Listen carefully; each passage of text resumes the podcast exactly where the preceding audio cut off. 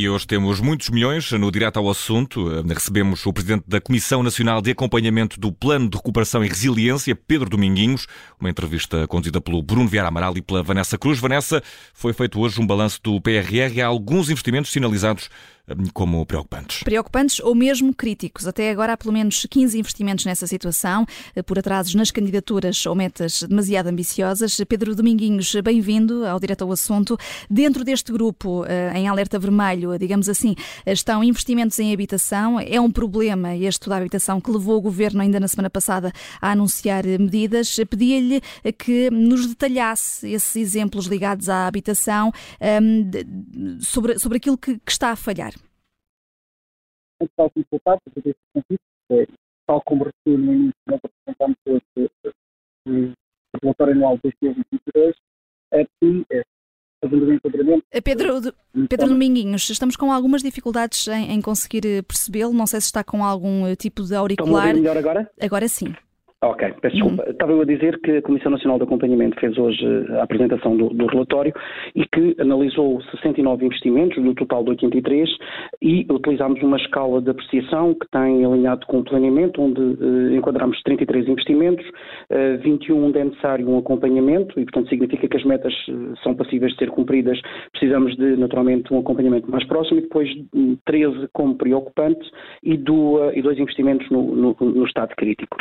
E, portanto, globalmente eh, há uma apreciação positiva um, dos principais investimentos uh, integrados no plano de recuperação uh, e resiliência uh, e, no caso concreto que refere à questão da habitação, eu diria há dois ou três grandes motivos que nos fazem olhar para, ou que nos fizeram fazer essa apreciação. Em primeiro lugar, o aumento dos custos significativos em termos de, de construção, que se verificou no, nos últimos tempos e, portanto, isso significa que hoje em dia é mais caro claro, uh, concretizar as 26 mil habitações que estavam previstas a quando da criação uh, do Plano de Recuperação e Resiliência. Em segundo lugar, nós estamos perante investimentos que exigem, do ponto de vista da contratação pública, um conjunto de procedimentos e que, pela sua natureza, não são propriamente uh, céleres e, portanto, há todo um conjunto de de licenças que têm que ser naturalmente otorgadas, há depois eh, a, a, a contratação pública, eh, o lançamento de concursos, a resposta por parte eh, das empresas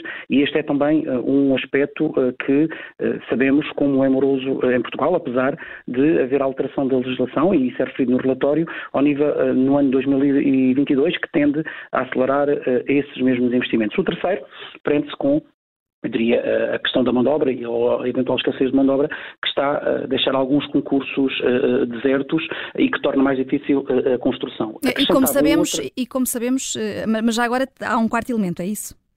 Sim, é acrescentar só que, em alguns casos, um, uh, o processo de negociação entre as autarquias, porquê? Porque, neste caso concreto, é o IRU responsável pela gestão do, uh, do programa, na, na, articulação com as autarquias, no outro também tem a responsabilidade direta de construção uh, de habitações e lançou os procedimentos e até já iniciou a construção, designadamente em Almada, mas naquele que tem uma maior hum, densidade do ponto de vista financeiro, um, há que celebrar depois os contratos entre as autarquias e o IRU, e são processos de negociação difíceis, eh, porque eh, as autarquias, para além de terem estratégias locais de habitação aprovadas, depois têm que negociar os termos eh, com, com o IRU. E, portanto, há aqui este processo também que demora algum tempo e que está, eu diria, a tornar mais lento o processo de lançamento e construção de casas. Independentemente disso, gostava de referir que há casas a serem construídas, a serem entregues. Eu, na sexta-feira passada, estive no Algarve, designadamente em Salir, na Câmara de Lolé, onde um, estão a ser construídas várias habitações que vão ser ser uh, concluídas, algumas delas nos próximos 15 dias,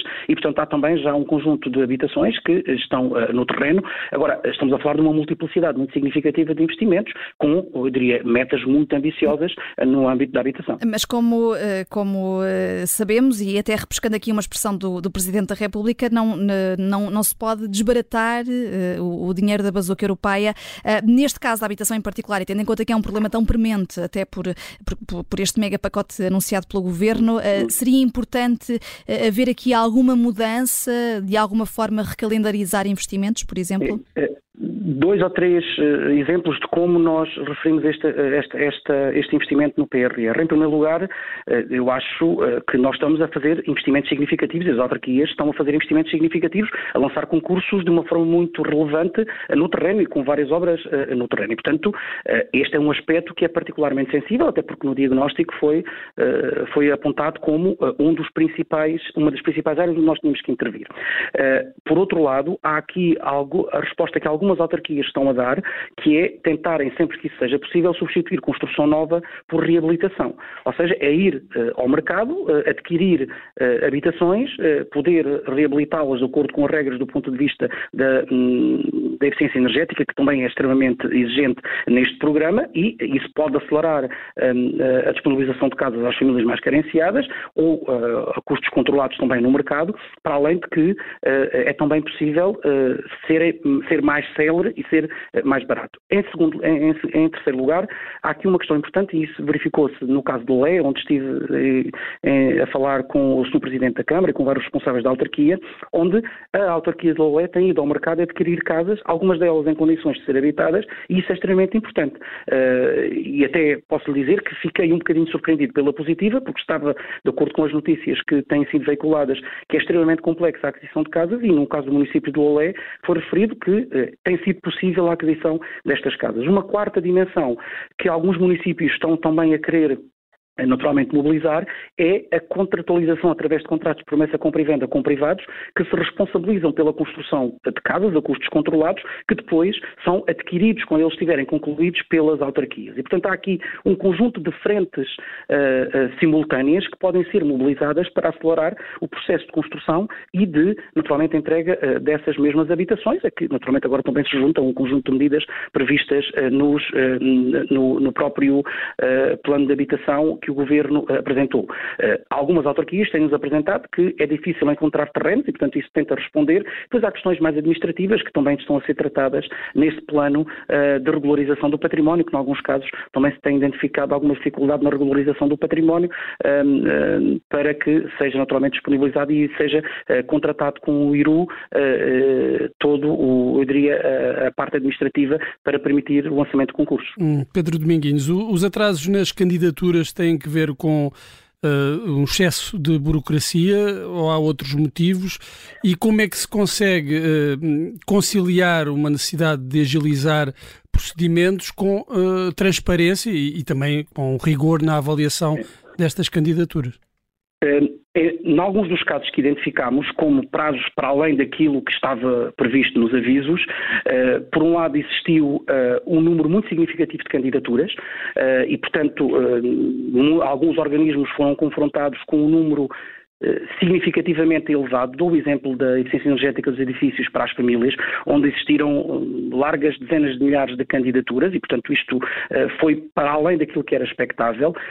Noutro caso, é a complexidade da análise das, das candidaturas e, portanto, tem havido um trabalho extremamente rigoroso e nós, quando dizemos e quando propomos que se publiquem as atas das decisões dos júris, dos júris é também para promover essa mesma transparência. Também recomendamos que, se, para além de se reforçar as equipas, e o próprio Governo referiu a semana passada uh, pela Sra. Ministra da Presidência, que estão a ser reforçados vários organismos, uh, mas mesmo assim, em alguns casos, atendendo à dimensão e à quantidade e à complexidade das candidaturas, recomendamos também que sempre que isso se revele necessário, possa ser contratualizado a avaliação das candidaturas por entidades externas, como já tem vindo a ser feito pelo, pela ANCAP, pelo Fundo Ambiental ou pelo, pelo IAPMEI. A questão da transparência é fundamental e não há, não há nada melhor do que nós publicarmos as atas e os concorrentes uhum. terem acesso às decisões finais e poderem contestar de forma devidamente documentada uh, os resultados das avaliações. Uhum. Isto faz parte de um processo normal de avaliação de candidaturas e que tem sido utilizado noutros fundos europeus e, portanto, uh, parece-me, parece-nos essencial que se promova uh, também essa disponibilização pública das, das avaliações que são feitas. Uhum.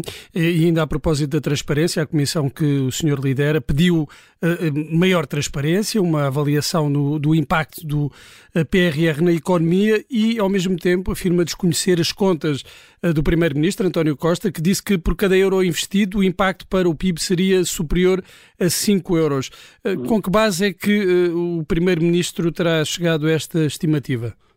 Eh, permita-me, eh, são três assuntos eh, distintos. O primeiro, a questão da transparência, nós referimos três aspectos concretos. O primeiro que já lhe disse sobre a questão da publicação das atas das decisões do júri, que nos parece fundamental. O segundo, reconhecendo que o portal de transparência tem hoje uma quantidade significativa de informação sobre os vários investimentos, com, inclusivamente com o estado atual, com os critérios de decisão. Aquilo que recomendamos é que se invista mais na usabilidade, na parte gráfica e na criação de dashboards eh, que são essenciais. Sobre eh, o, estudo que, eh, sobre esse impacto que refere, foi apresentado pelo uhum. Sr. Primeiro-Ministro, que cita um estudo do GPR e do Ministério das Finanças. Aquilo que nós afirmamos na conferência de imprensa é que não conhecemos o estudo e, portanto, como é óbvio, quando conhecermos o estudo, teremos todo, todo o, o gosto em, em, em lê-lo para perceber os pressupostos e os resultados que foram alcançados. Uh, referimos fundamentalmente que, para além da execução, que é essencial, até porque uh, essa execução é a parte fundamental para nós eh, podermos receber os reembolsos da Comissão Europeia. Eu recordo que o Plano de Cooperação e Resiliência é baseado num contrato que cada Estado-membro assinou com a Comissão Europeia, onde se comprometeu, do ponto de vista temporal e de cumprimento de metas e de marcos, a cumpri-los e só depois desse cumprimento e da verificação e das evidências é que a Comissão Europeia disponibiliza essas, essas mesmas verbas.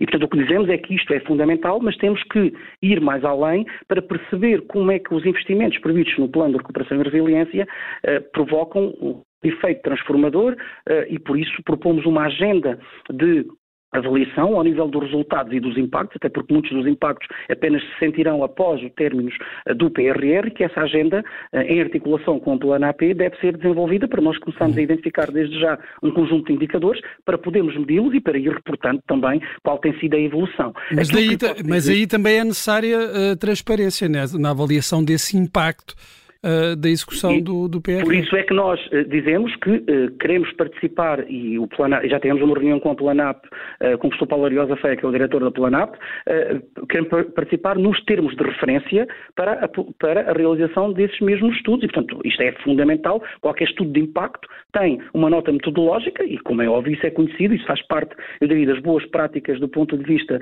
dos estudos de avaliação de, de impacto e que deverão ser conhecidos. Aquilo que nós temos vindo a trabalhar, e posso lhe dizer que recebemos no final da semana passada o relatório de avaliação, que ainda não tivemos tempo de analisar, iremos fazê-lo em breve, eh, do Fundo Ambiental sobre eh, a eficiência energética nos edifícios, e portanto esta é também uma boa prática, ou seja, o Fundo Ambiental realizou um estudo sobre o impacto uh, junto das famílias. E isto está, como é óbvio, uh, a servir de base para nós percebermos como é que poderá ser lançado, ou para o Fundo Ambiental, neste caso, lançar um segundo aviso, as aprendizagens que teve e os impactos que também já se alcançou eh, nesta medida concreta. Aquilo que posso dizer é que, neste caso concreto, ao nível da eficiência energética dos edifícios eh, das famílias, já foi superada a meta em 2022 que se pretendia alcançar em, termo, em 2025 sobre a redução de emissões de CO2. E, portanto, uhum. CO2. Isso é possível porque existiu um estudo uh, com os indicadores previamente definidos. E é nesta perspectiva que nós temos que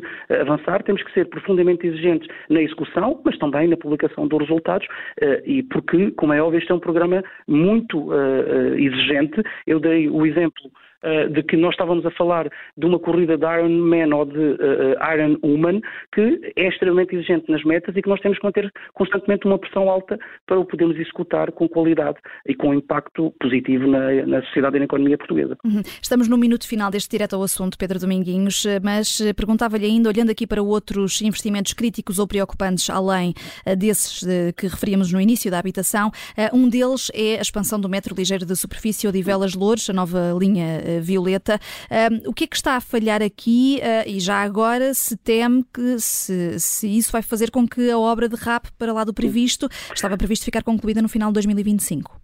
Eh, o que está aqui em causa eh, eh, são dois aspectos fundamentais. Por um lado, a alteração do traçado face ao projeto inicial, que foi aumentando, foi aumentado em termos de número de quilómetros e de estações na sequência da negociação entre o Metropolitano de Lisboa e das câmaras de Loures e de Odivelas, portanto, para servir melhor a população, mas isso significou um aumento do traçado, significou também a construção de um, traçado em túnel, e isso, como é óbvio, tem aqui impactos ao nível quer do prazo, quer do custo. E, por outro lado, a questão do financiamento para as próprias autarquias, porque aquilo que está previsto no plano de recuperação e resiliência é o financiamento metropolitano de Lisboa e, portanto, neste momento, aquilo que está a ser feito é encontrar soluções para que se ultrapasse essa situação.